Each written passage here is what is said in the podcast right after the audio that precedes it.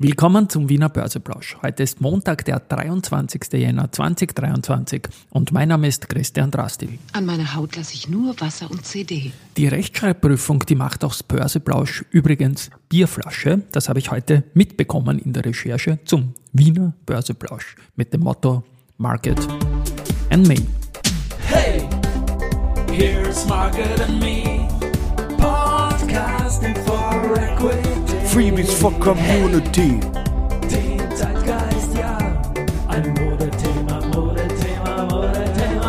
Ja, die Börse als Modethema und die Wiener Börsepläusche im Jänner sind präsentiert von Wienerberger und der Rosinger Group. Gut, 7003 Punkte jetzt um 11.22 Uhr im ATXDR. Das ist ein Plus von 0,64 Prozent und das zweite Überschreiten der 7000er Marke in diesem Jahr. In der Vorwoche hatten wir das zum ersten Mal seit Juni 2022 geschafft und heute momentan mit 7003 Punkten wieder diese Marke mal nach oben geknackt. Auf der Gewinnerseite haben wir die EVN mit plus 4,7 27 Prozent. Da ist heute der Nachweis Stichtag für die ÖHV. Und die Hauptversammlung ist eine Präsenzveranstaltung, was viele Aktionäre freuen wird. Semparitis ebenfalls im Plus und zwar mit 4,1 Prozent, Lenzing mit 2,7 Prozent, also zwei B- und C-Werte da. Verliererseite Warimbex minus 5 Prozent, die waren Gewinner am Freitag, dann die Marinomed mit minus 1,6 und die AMAG, der dritte B- und C-Wert, mit minus 0,7 7 Prozent. Ja, wie gesagt, ich habe eingegeben äh, Börseplausch und die Rechtschreibprüfung hat daraus Bierflasche gemacht. Das wollte ich erwähnen, weil ich irgendwie, ich finde es irgendwie witzig. Gestern war dann noch so ein Event, nämlich in der Kulisse äh, zur Wiener Zeitung. Da haben sich sämtliche Größen der Kabarettszene irgendwie äh, für die Wiener Zeitung eingesetzt, was ich einfach gut finde. Und ich habe da auch eine Idee. Also ich sage mal, ich glaube, es fehlt eine Tageszeitung, die mit einem eigenen Heft voll auf den Wiener Aktienmarkt setzt. Es hat im Wirtschaftsblatt seinerzeit als äh, unter unserer Zuständigkeit, sage ich jetzt ganz goschert, super geklappt und ja, wer Interesse hat an einer täglichen Printberichterstattung zur Wiener Börse, wie es funktionieren kann, der darf sich ja bei mir melden, was mich sehr, sehr, sehr freuen würde. Ideen dazu, wie man in der heutigen Zeit Print und Online und Kurslisten und alles machen kann, gibt es natürlich zuhauf. Dann Fear of Missing Out. Das ist eine Wertung, die es bei Wikifolio gibt. Und da werden Aktien angeschaut, die im Zeitraum äh, sieben Tage zumindest 5% und mehr zugelegt haben, er steckt denn zumindest drin, und trotzdem gekauft worden sind. Und da ist eine, eine Aktie aus Österreich, die in Deutschland notiert, die Nummer 1 und das ist Contron. Also die sind im Handelsblatt gut weggekommen, jetzt auch bei Wikifolio, haben da einfach eine feine Phase. Eine feine Phase haben auch Unica, FACC, Erste Group und Immofinanz, weil das sind unsere vier Semifinalisten im 14. Aktienturnier. Das heißt weiters, dass Palfinger ausgeschieden ist im Viertelfinale und damit der Wanderpokal nach diesem Turnier noch nicht fix vergeben ist. Ich kürze das wieder ab, man muss es dreimal gewinnen oder zweimal hintereinander. Und dann gibt es auch noch eine Rangliste, aber da sind wir bei den Punkten noch nicht so weit. Jedenfalls ist es so, dass die FACC bereits ebenfalls ein Turnier gewonnen hat und jetzt die Chance hat, so wie Palfinger und Meier-Mellenhof, den zweiten Sieg einzufahren. Das Semifinale ist bereits gestartet, wie gesagt, Unica versus FACC und Erste Group versus Immofinanz. Die beiden Duelle laufen jedenfalls von Freitag Schlusskurs bis Mittwoch Schlusskurs und am Donnerstag und Freitag wird dann das Finale gespielt. Gut, der Herr Rosinger mit dem Roskix-Index hat Worten, die er im äh, Dezember getätigt hat in einem Börsenradio-Interview, das ich dann einspielen werde, also wo er mehr Rüstungsaktien kaufen will und auch begründet, hat Daten folgen lassen und Rüstungsaktien äh, aufgestockt.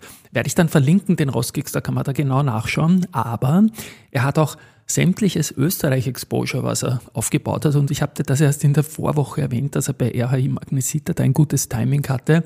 Hat er die RHI Magnesita jetzt äh, wieder rausgenommen aus dem Index. Das gilt auch für die VIG, die hat jetzt auch acht Tage im Plus gehabt hintereinander.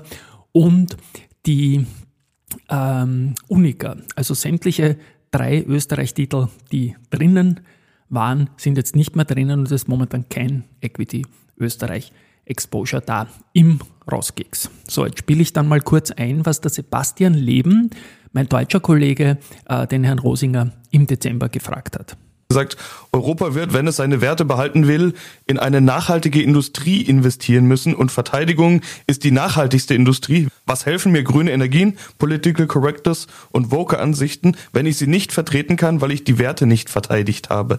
Der Beginn der Nachhaltigkeit ist immer die Rüstungsindustrie und ich glaube, das ist der entscheidende Satz. Sie sehen Nachhaltigkeit nur mit Rüstung? Ich sehe die Verteidigungsindustrie als Voraussetzung, nämlich im Rahmen der umfassenden Landesverteidigung als Voraussetzung unser europäisches Wertesystem verteidigen und leben zu können. Denken wir es einfach durch.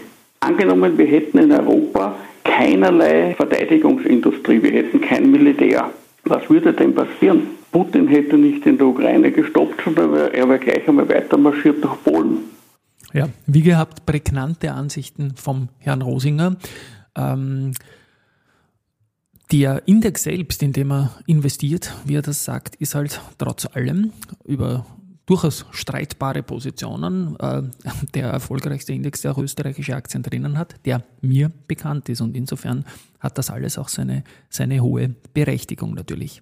Ähm, was ich mir anschauen werde in den nächsten Tagen, ist auch ein, ein breit diskutiertes Thema, vor allem in Oberösterreich, aber in ganz Österreich, ADX Energy und zwar mit Dora natürlich. ADX, ein Unternehmen, wo ein Österreicher, der Paul Fink, der auch bei der OMV, OMV Manager ist, ähm, ja, da geht es um Gas und so weiter. Da werden wir in den nächsten Tagen was tun, denn die ADX Energy Aktie, die ist auch börsennotiert in Australien und in Deutschland.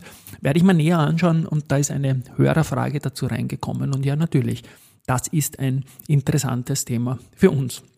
Gratulieren darf man der Pira Mobility, denn die haben das ein Millionste Motorrad, eine Adventure 390 KTM, im Chakan der Bajaj in Indien hochgefahren. In diesem Werk ähm, werden die Motorräder für KTM, und zwar die 125 äh, bis 390 Kubikzentimeter und die Husqvarna äh, ebenfalls 125 bis 401 seit 2011 für den globalen Vertrieb mitentwickelt und produziert. Und ja, man gibt äh, gleich die Guidance, dass noch weitere Millionen folgen werden. Gut, Vocus Labs erwirbt die Vermögensgegenstände der in Frankfurt am Main ansässigen Remedin GmbH die Rechte an der Software vor allem. Das ist eine SAP Security und Compliance Lösung und ja, ich glaube, das ist ein guter und stringenter Schritt für den Spezialisten von äh, SAP-Lizenzen. Wolford äh, will beim Personal einsparen, das ist äh, laut Profil, und zwar sollen die Personalkosten um 10% gesenkt werden. Gut, abschließend haben wir noch Research.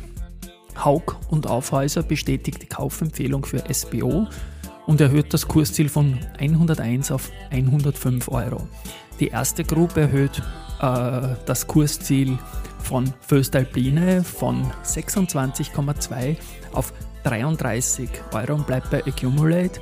Und Raiffeisen Research hat den Aktienmarkt Kompass fürs erste Quartal veröffentlicht und traut dem ATX, ATX, in dem Fall nicht ADX, sondern ATX eine Outperformance gegenüber den anderen europäischen Indizes zu und hauptsächlich basiert dies auf Bewertungsargumenten.